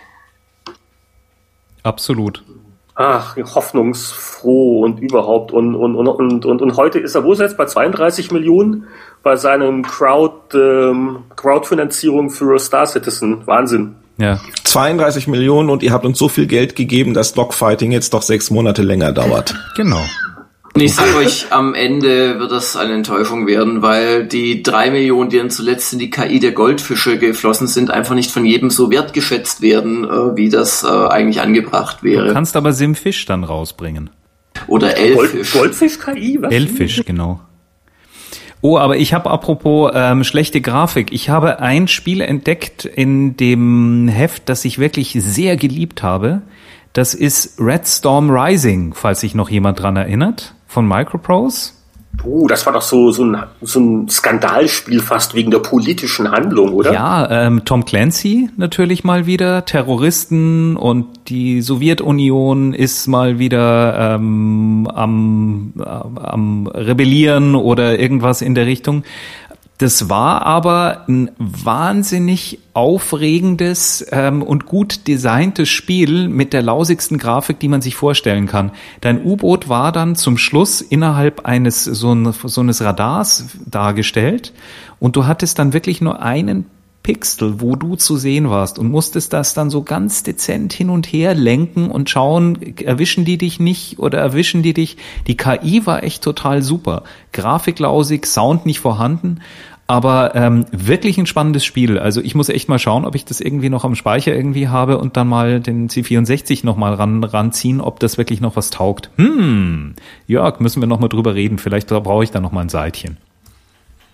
Ja, wenn der Mick Schnelle nicht schon Redstorm Rising äh, längst vorgestellt hätte in Retro Gamer. Ah, Entschuldigung. Okay, lassen wir das.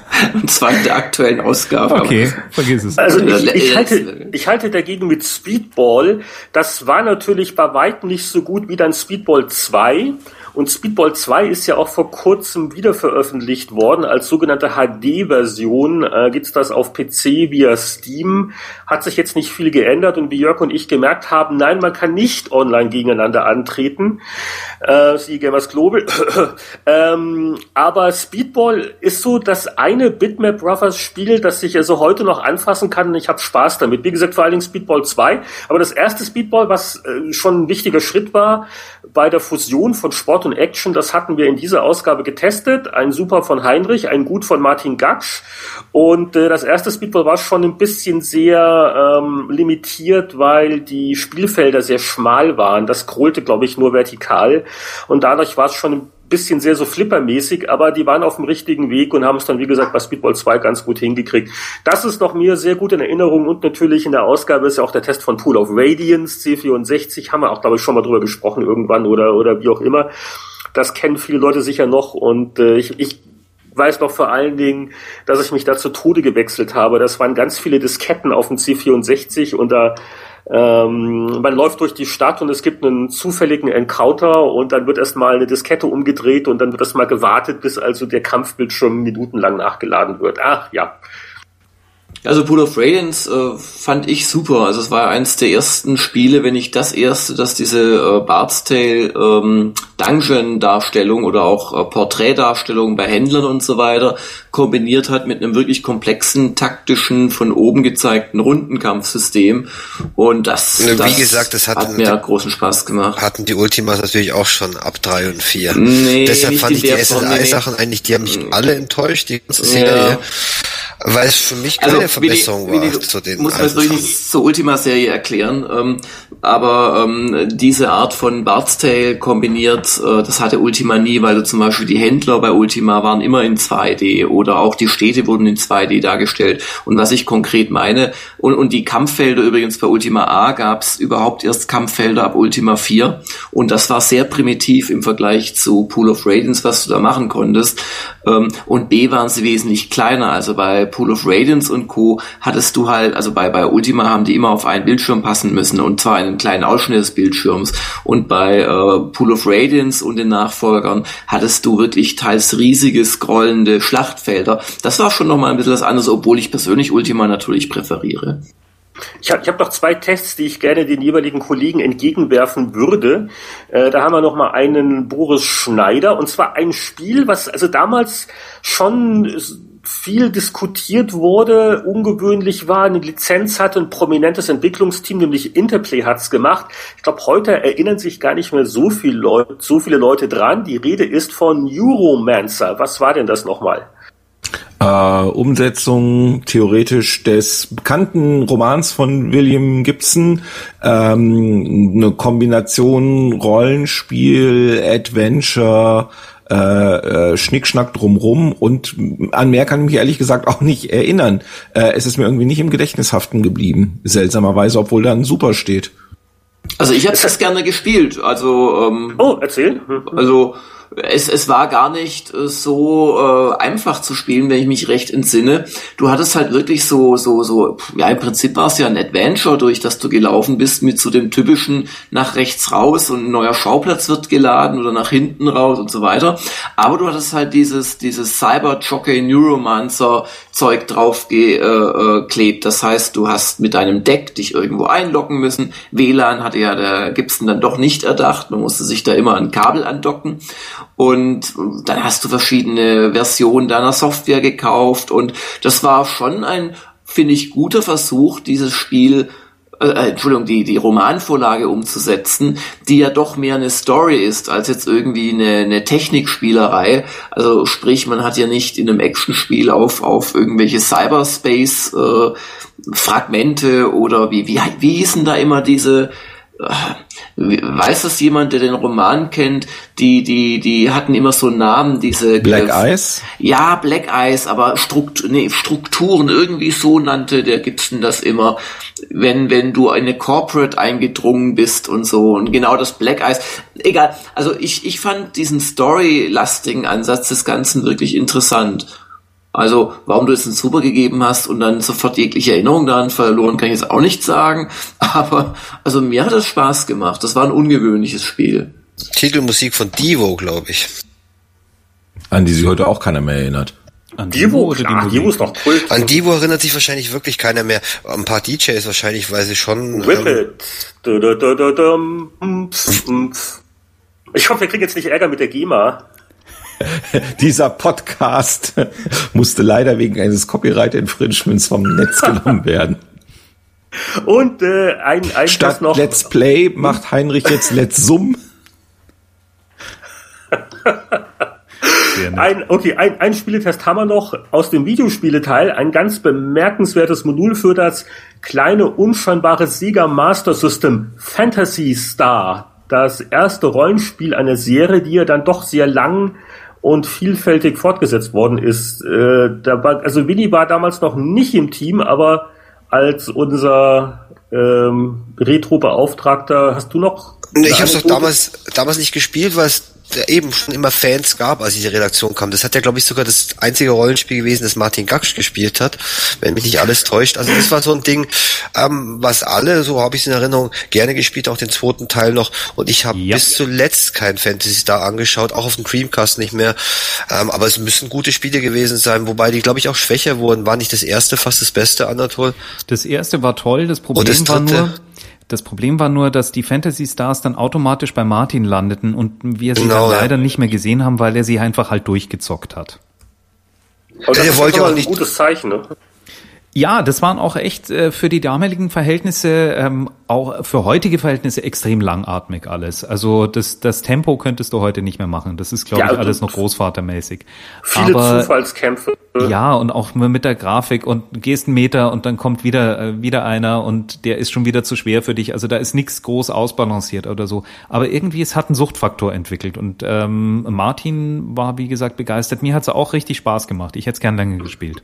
Und man musste nicht so oft Disketten wechseln wie bei Full of Radiance C64. Diese Module hatten schon Vorteile. Ähm, apropos Module und Vorteile, es ist jetzt kein Spieletest, aber ich möchte noch auf die Seite 2627 hinweisen in dieser Powerplay, denn da ist die genialste Hardware äh, gezeigt als Werbeanzeige, ähm, die es jemals gab für die alten Homecomputer, und zwar das Action Replay Cartridge yes. Mark V in diesem äh, Fall. Also als ich mir das, und das war sau viel Geld damals, ich glaube, ich habe auch so 90 Mark, ich weiß nicht, ob ich die... 119 Mark. Oder 119 sind so, ja, und links steht 89, also keine Ahnung, was da dann der Unterschied war. Aber als ich das hatte, das hat wirklich mein Leben auf dem, glaube ich, C64 tatsächlich wirklich verändert, weil du hattest auf einmal die Chancen, da war ein Hex-Editor drin. Du konntest Spielstände einfach speichern, indem der einen Speicherdump gemacht hat, also was heute Windows macht sozusagen.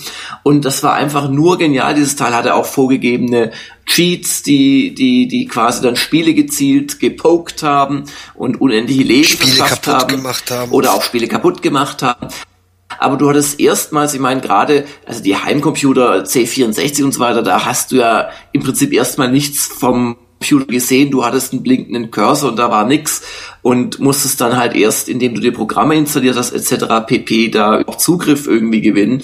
Aber mit diesem Ding hattest du erstmals so das Gefühl, auf den laufenden Computer quasi Zugriff zu haben und so halbwegs zu verstehen, was da vielleicht abgehen könnte. Also das war für mich wirklich so die, die, ich weiß nicht, die, die Befreiung. Und ja, also, ich liebte dieses Action Replay Cartridge. Also ich finde interessant, dass sich das auch so gut gehalten hat, weil das kam ja nochmal dann Anfang der 90er Jahre für die Konsolen. Also und das ist ein seltenes Phänomen von irgendeiner Sache aus den europäischen 80er Jahren, dass sich das ähm, ich, ein Ding, das wirklich sechs, sieben, acht Jahre lang aktuell blieb. Und zuletzt eben dann, glaube ich, auf Mega Drive und so. Also, da ist nochmal eine Generation mit Leuten aufgewachsen.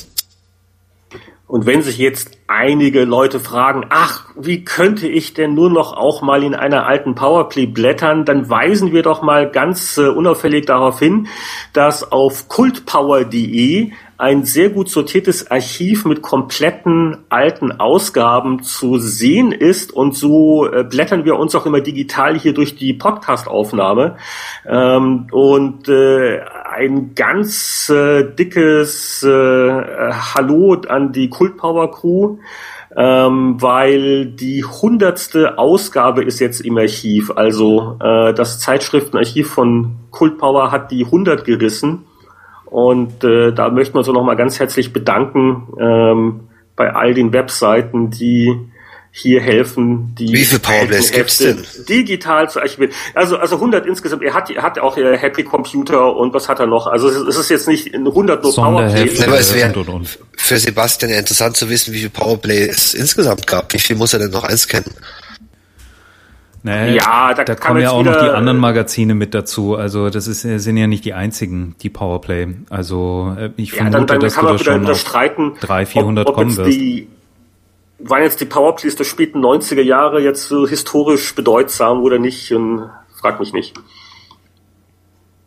Er, er, er hat übrigens zum Beispiel ähm, 20 äh, Ausgaben Telematch das äh, kann man auch nochmal betonen. Die deutsche Spielezeitschrift, die vor allen anderen deutschen Spielezeitschriften rauskam. Telematch gibt's auch auf Kult Power. Sehr cool. Gut, dann ähm, denke ich, haben wir diese Ausgabe eigentlich ganz erschöpfend behandelt und ähm, geben uns zurück. Äh, wir zoomen einmal, wir schwenken einmal über das Publikum, das hier schön in Frack und Smoking mit Fliege und Abendkleidern und Ballkleidern da sitzt. Und ähm, dann würde ich dich gleich mal fragen, Heinrich. Ähm, was war denn außerhalb der Musik? Was hat dich denn am meisten geflasht dieses Jahr? Ja, also in der Abteilung Kunst und Kultur muss ich feststellen, so die äh, interessantesten Sachen gab es eher im Fernsehen, weniger bei Filmen. Also ich glaube, Boris wird dann gleich noch den äh, Star Trek-Film kritisieren, den ich also auch eigentlich gut fand. Anfang brillant, Mitte gut und so die letzten 20 Minuten ähm, Hollywood-Superhelden-Film-Schema sehr enttäuschend. Äh, ich habe jetzt auch äh, natürlich nicht alle Filme gesehen und warte dann auch häufig wieder auf die Blu-ray-Veröffentlichung. Ich bin auch auf Gravity gespannt, das soll ja wirklich sehr cool sein. Aber bei Filmen gab es jetzt nichts, wo ich sagen würde, das war der Film dieses Jahres. Aber im TV-Bereich war ich total verblüfft von einer neuen Serie, die Netflix produziert hat. Das ist also dieser Video-Streaming-Service. Ich weiß nicht, ob der auch in Europa so populär ist. Und die machen jetzt auch Original Programming. Wir Und hätten ihn gerne. Wir Oh. hätten ihn sehr gerne. Und da sind wirklich Sachen dabei, die von der Qualität her HBO Angst machen sollten. Und Netflix hat auch eine Serie ähm, rausgebracht, die wurde wohl auch von HBO mal abgelehnt. Und da sollten sich ein paar Leute in den Hintern beißen, weil es ist eine fantastische Mischung, so zwei Drittel Drama, ein Drittel Komödie. Orange is the new black. Und wenn ich sage, um was es geht, dann werden alle abwinken. Das war auch meine erste Reaktion. Und zwar, es basiert auf einer wahren Geschichte. Eine junge Frau, so aus äh, gut bürgerlichem obere Mittelklasse-Lager, wird erwischt, äh, eine Jugendsünde von ihr, wo sie mal Drogen geschmuggelt hat, kommt raus, weil äh, eine andere Dame äh, plaudert und äh, sie also belastet. Und auf einmal muss also äh, sie für ein Jahr im Frauenknast antreten. Und äh, wie man daraus eine äh, tolle Mischung aus Charakterstudie machen kann und es ist irgendwie schon, also es ist sehr ernst, aber es hat auch seine Humormomente, ohne dass es albern wirkt, ist unglaublich aber wahr. Also wer sowas in der Richtung mal ausprobieren möchte, sollte das unbedingt sich besorgen, woher auch immer, wenn Netflix das nicht anbietet. Ihr findet sicher andere Wege, seid ihr kreativ. Äh, Orange is the New Black, sehr ungewöhnliches Drama, auch mit tollen schauspielerischen Leistungen und das hat mich also ähm, eindeutig am meisten bewegt, was so den Bereich Film und TV angeht. Und dann will ich jetzt auch das nicht zu lang machen. Äh, bei den Büchern war nichts wirklich Dolles dabei, was mir jetzt besonders aufgefallen ist, was ich so gelesen habe. Ähm, Im Musikbereich muss ich nochmal erwähnen, dass äh, Matthew Good aus Vancouver ähm, ein neues Album gemacht hat und so, so jedes zweite Album von ihm finde ich genial. Zwischendurch macht er immer wieder was, was so ein bisschen mehr experimental ist und wo die Songs, die nicht so toll sind. Aber äh, das neue Album heißt Arrows of Desire, die Pfeile der Leidenschaft und wer so ähm, Sachen mag, die im Bereich so äh, alternativ Indie-Rock im weitesten Sinne angesiedelt sind, mit äh, gut, gut Gitarre und wirklich tollen Melodien, der soll mal gucken. Matthew Good, ähm, immer empfehlenswert. So, Kultur die nächste, der nächste. Boris? Ha. Okay, gut. Äh, ich beschränke mich auf eins. Äh, ich bleibe mal wieder in der Kategorie Geheimtipp, so wie die letzten Jahre. Ihr erinnert euch Quirkel und Space Team. Ähm, und diesmal was, äh, was mir auch angetragen wurde von ähm, einem guten Bekannten, dem Joscha Sauer, dem Zeichner von Nicht Lustig. Äh, als wir uns letztens unterhielten, meinte er, ich müsse mir unbedingt mal Adventure Time ansehen. Wer von euch kennt Adventure Time? Ha, genau. Ähm, das ist eine Zeichentrickserie für Kinder, aber eigentlich in Wirklichkeit für Erwachsene. Ähm, die, äh, also die, die Helden sind ein Junge und ein Hund. Äh, der eine äh, wurde von der Familie des anderen großgezogen, aber natürlich ist es genau umgekehrt. Also der Junge wurde gefunden von der Hundefamilie und ist von der großgezogen worden und der Junge und der Hund, dem, also der Junge möchte unbedingt ähm, Abenteuer bestehen, äh, äh, so wie man sie kennt aus Videospielen und Film und Fernsehen und so weiter.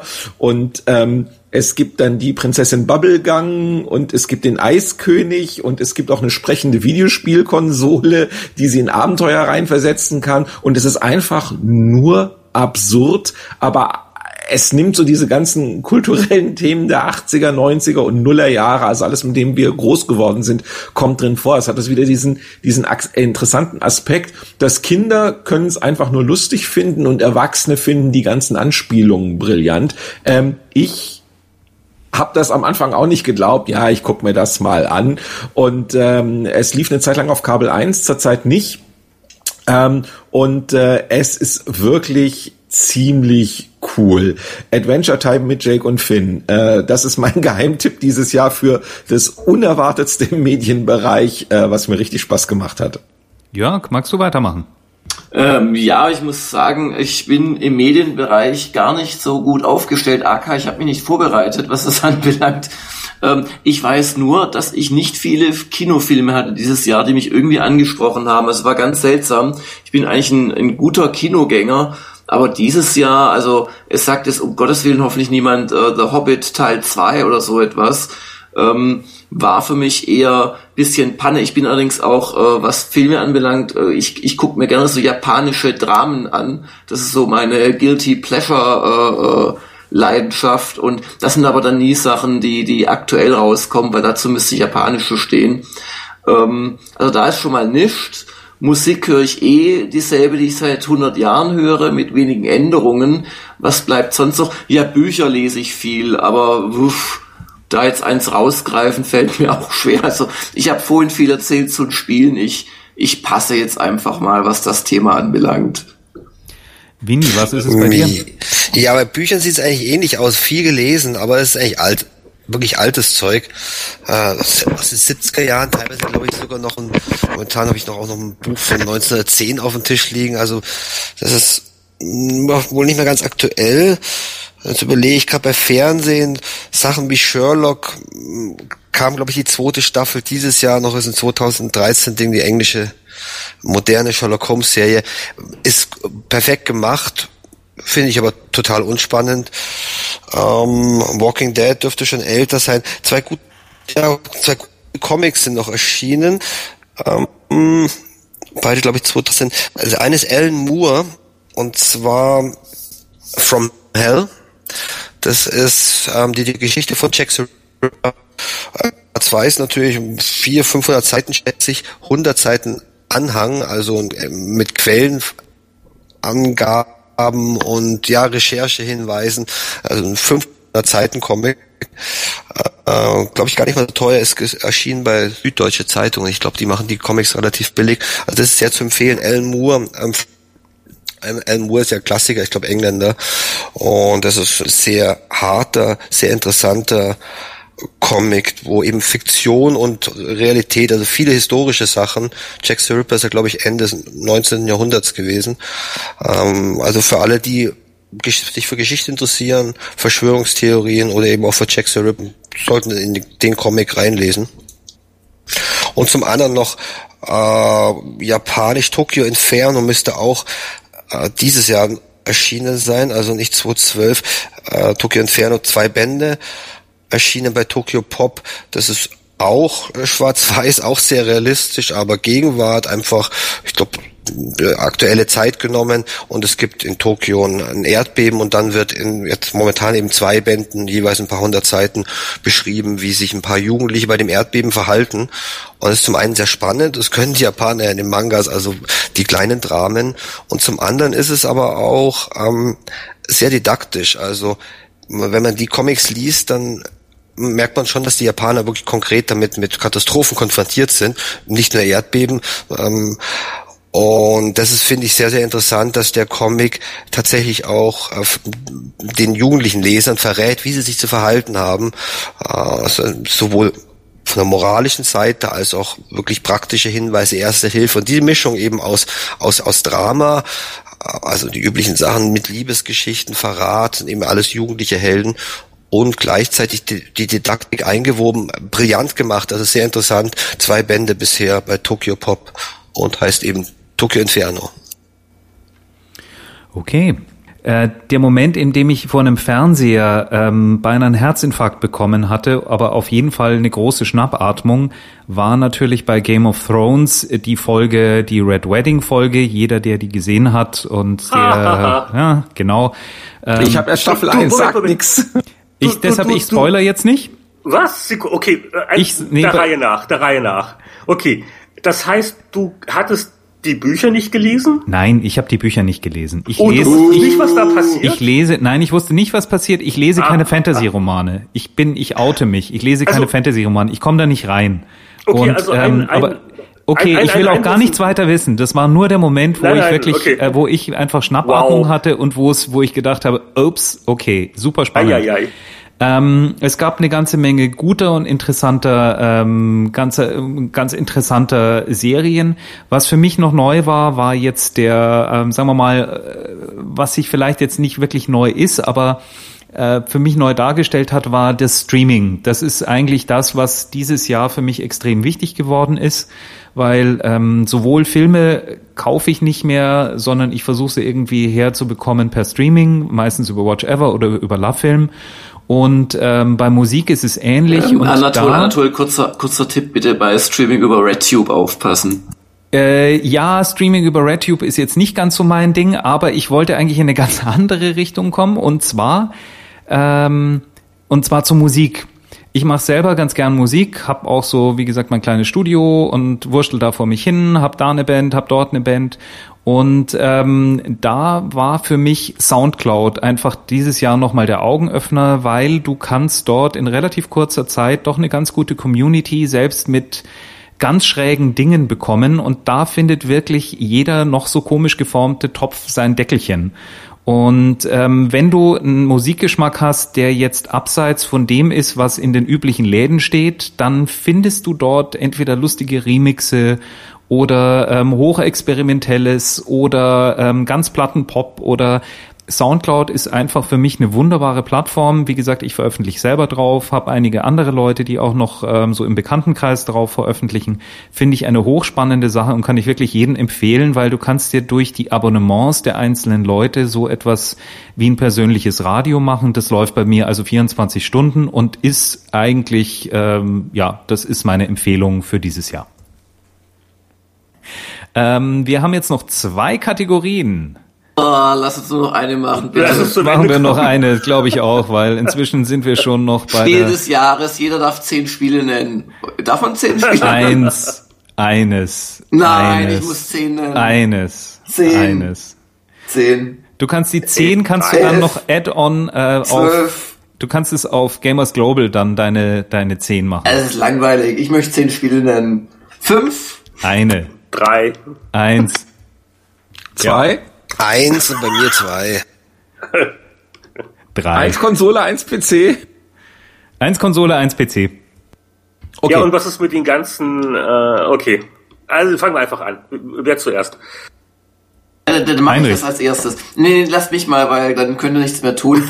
ähm, also, ich nenne jetzt von hinten kommend nicht Beyond zum Beispiel als Spiel des Jahres oder Remember Ein Me Spiel, Jörg, oder. Battleworlds Chronos, Bioshock, Ein Enemy Spiel, Within, Jörg, Last eins. of Us, Strategic Command, GTA 5 oder Fire Emblem, sondern ich, meiner nenne mein Spiel des Agenten. Jahres und das heißt, obwohl es eigentlich ein Add-on ist, Civilization 5 Brave New World. Das ist noch, originell. das ist für mich noch ein bisschen äh, schöner geworden, sogar als Fire Emblem ähm, auf, auf dem 3DS und das ist mein Spiel des Jahres. Okay, okay, dann mache ich mit Fire Emblem weiter. Aber eigentlich ist es ja so anachronistisch, dieses Spiel, dass man es nicht als Spiel des Jahres nennen kann. Äh, Last of Us ist interessanter auf jeden Fall. Aber das kann man später ja noch diskutieren. Fire Emblem war das schönste Spiel, finde ich auch, ähm, des Jahres. Und Last of Us das spannendste vielleicht. Dann, dann übernehme ich jetzt ganz kurz, oder wollte ein anderer auch Last of Us, weil dann würde nämlich ich das als Spiel des Jahres für mich Ich beanspruchen. bin auch leider Last of Us und zwar sowas Das von. dachte Ja, ich ja. mir doch.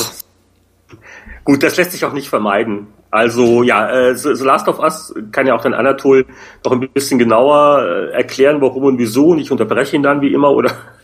Und äh, ich möchte aber noch äh, erwähnt haben als äh, äh, naja, beinahe Spiel des Jahres äh, zum einen als Indie-Geheimtipp äh, Rogue Legacy, eine fantastische Mischung aus äh, altmodischem 2D Jump und Run und raffinierten Zufalls- und Rollenspielelementen. Ist also so ein 15 Dollar Indie-Spiel, sehr zu empfehlen. Und äh, ja, genau. Und viel mehr dürfen wir ja eh nicht sagen, oder? Eigentlich, ähm, eigentlich nicht.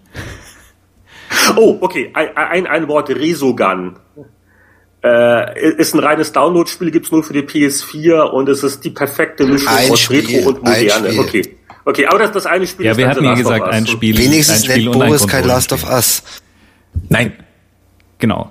Boris, ähm, magst du oder dann mache ich noch mal kurz, bevor Boris dann abschließt. Ähm, bei mir ist es auch Last of Us. Es gibt kein Spiel, das mich ähm, wirklich so mit einer offenen Kinnlade zurückgelassen hat. Ich fand diese 25 Stunden oder was es waren, 20, 25 Stunden ähm, höchst spannend. Klar, es waren ein paar Längen mit drin, Aber diese, diese, wie die das geschafft haben, die Charaktere einzeln nochmal herauszuarbeiten und die durch die Höhen und Tiefen gemeinsam gehen zu lassen, war schon ganz, ganz großes Kino. Und da, ähm, glaube ich, kommt so schnell kein anderer Storytelling mehr ran. Übelster B-Movie.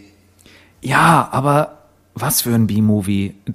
Echt gut, finde Ach, ich. B-Movie. Also jetzt hör mal auf. Also dann was, Nein, was, im äh, Ernst, im was, Ernst. was, was, was, was ist denn Grand Theft Auto? Bitte Leute. Äh, teilweise wahrscheinlich sogar noch origineller stellenweise, aber natürlich, das hat's andere Probleme. Ja, soll man Last die. Originalitätsdiskussion führen. Also je- jedem, jedem das hast du es aber- durchgespielt? Ich frage ich frag jetzt nicht nach dem Motto, ah, du hast es ja gar nicht durch, sondern hast du es durchgespielt? Hast du es Natürlich habe ich natürlich habe ich habe ich durchgespielt. Es war ist ja auch nicht so schwer und nicht so lang. Nö. Und es ist auch ein gutes Spiel, aber es ist nicht das nicht das Spiel des Jahres und es ist natürlich auch irgendwo eine Enttäuschung gewesen.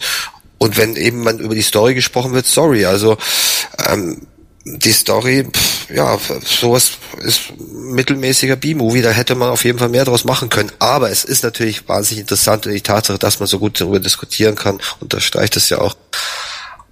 Aber ich war enttäuscht. Okay. Dann kommt noch die Arthouse-Fraktion. Gut. Äh, nein, also ähm, Runner-Up. Ich muss es einmal kurz erwähnen. Äh, Brothers, Tale of Two Sons. Ähm, inzwischen auch für PC und so weiter verfügbar. Ich habe es damals auf Xbox gespielt. Ähm, in der Kategorie Emotionen. Auch nur drei bis vier Stunden lang. Ein sehr emotionales Spiel und man glaubt es nicht. Und dann aber umgekehrt ganz eindeutig mein Spiel des Jahres äh, für den Kopf, für den Logiker, der ultimative Mindfuck Antichamber. Antichamber, das konsequent dir nicht nur äh, alles, alles auf den Kopf stellt, sondern dir auch jede Sekunde sagt, ich werde alles anders machen, als du denkst. Und dann denkst du, naja klar, jetzt wo ich weiß, dass du das sagst und dass du mich betrügen wirst, werde ich natürlich darauf reagieren und trotzdem fällt man immer wieder drauf rein. Es ist eine brillante Studie darüber, wie das menschliche Hirn denkt, wie man Leute an der Nase herumführen kann äh, mit diesen ganzen Puzzles. Ich habe es geliebt. Von, äh, von, von Dingen, die ich nicht, also äh, eigentlich ist alles ein Spoiler, weil jeder kleine Gag, der, der da drin ist, macht viel mehr Spaß, wenn man ihn selber entdeckt. Äh, es zieht sich gegen Ende ein bisschen, aber man hat dann so dieses unendliche Gefühl, äh, wenn man dann doch durch ist, ich habe es doch geschafft, ich habe durchgehalten, ich war schlauer als du. Man muss nicht super viel geschickt haben, um das zu spielen. Ähm, es ist also kein großartiger Reaktionstest. An zwei, drei Stellen muss man was können, aber ist alles schaffbar. Im Gegensatz zu Portal, wo es ja bei Portal dann doch Stellen gibt, wo es viel auf Geschwindigkeit und so weiter ankommt. Gerade bei Portal 2 wird es an höheren Leveln ja doch Ding. Und, und Anti-Chamber, ähm, äh, diese konsequente Verweigerung von nahezu allem. Äh, es ist brillant. Also wie der Name Anti im Name ja schon sagt, ich bin eigentlich ein Spiel, das kein Spiel sein will. Äh, äh, äh, spielen. Nachdem ich es nicht kenne, gib nochmal die Facts. Ähm, Entwickler und ist ein Download-Titel oder welche Plattform? Äh, ist ein einzelner Entwickler, ähm, nennt sich Demruth, äh, gibt's auf Steam eigentlich nur zu kaufen, das Ding. Aber das ist nur, nur PC, ne? Äh, nur für PC, äh, basiert auf der Unreal Engine. Da hat einer irgendwie vier, fünf Jahre dran, äh, dran gebastelt. Äh, und die Spielidee, äh, also die ersten zehn Sekunden äh, denkt man irgendwie, ah, äh, es ist Portal, weil man ist in einem Raum äh, und äh, muss da raus. Es gibt keine Gegner im eigentlichen Sinn und man findet äh, zwar keine Portal-Kanone, aber die Geometrie dieser Räume ist halt verkehrt. Also ähm, man geht links rum und wieder rechts rum und ist aber nicht da, wo man sein sollte, weil die Geometrie hinten und vorne nicht stimmt. Und immer wenn man glaubt, man hat kapiert, was jetzt kommt, dann kommt ein Hinweis, was man tun soll. Und auf der einen Seite ist der Hinweis immer eine Lüge und auf der anderen Seite ist er die ganz klare Wahrheit. Und ähm, äh, es ist äh, sehr, sehr, sehr, wie soll man sagen? Also ähm, man schießt die meiste Zeit des Spiels nicht. Später findet man dann auch so eine Waffe, die so ähnlich, äh, also die so ein bisschen funktioniert wie die Gravity Gun, du kannst damit Dinge hochnehmen und wieder ablegen, Würfel.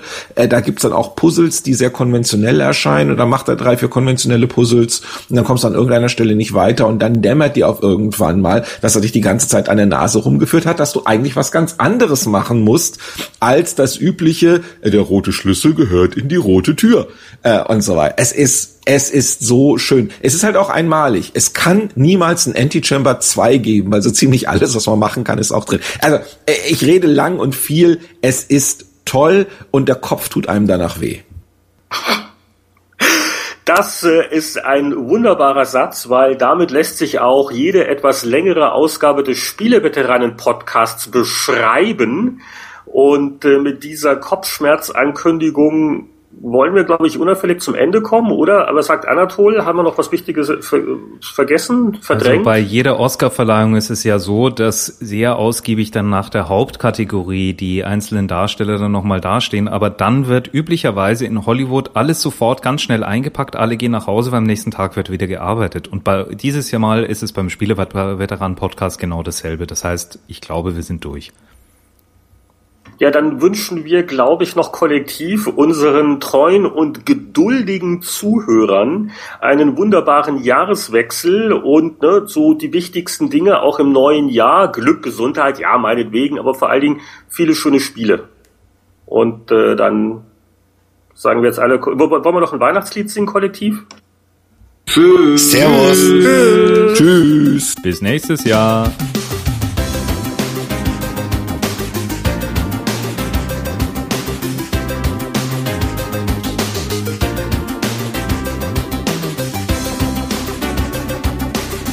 Während die Herren nun munter weiter diskutieren, kommen wir forsch zum Abspann. Der Spieleveteranen-Podcast ist ein privater Podcast. Wir erreichen ihn unter www.spieleveteranen.de. Auf diesem Blog finden Sie Informationen, Links und können sich an Diskussionen beteiligen. Wir wünschen Ihnen viel Spaß. Bis zum nächsten Mal.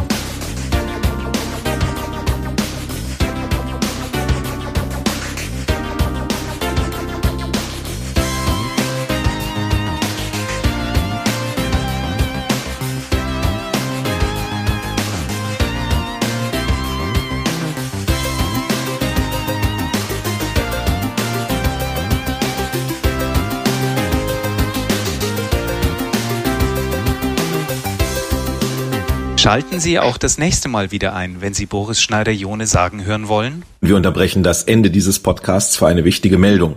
Chris Roberts gab soeben bekannt, dass er in sein gekickstartetes Spiel Star Citizen für weitere 7,2 Millionen Euro eine besonders schöne Wellenanimation, die die von Assassin's Creed 4 schlagen soll, einbauen werden wird, sagen, helfen sollen, tun wollen. 2014. Perfekt. Wow. Eine Pressemitteilung in einem Satz.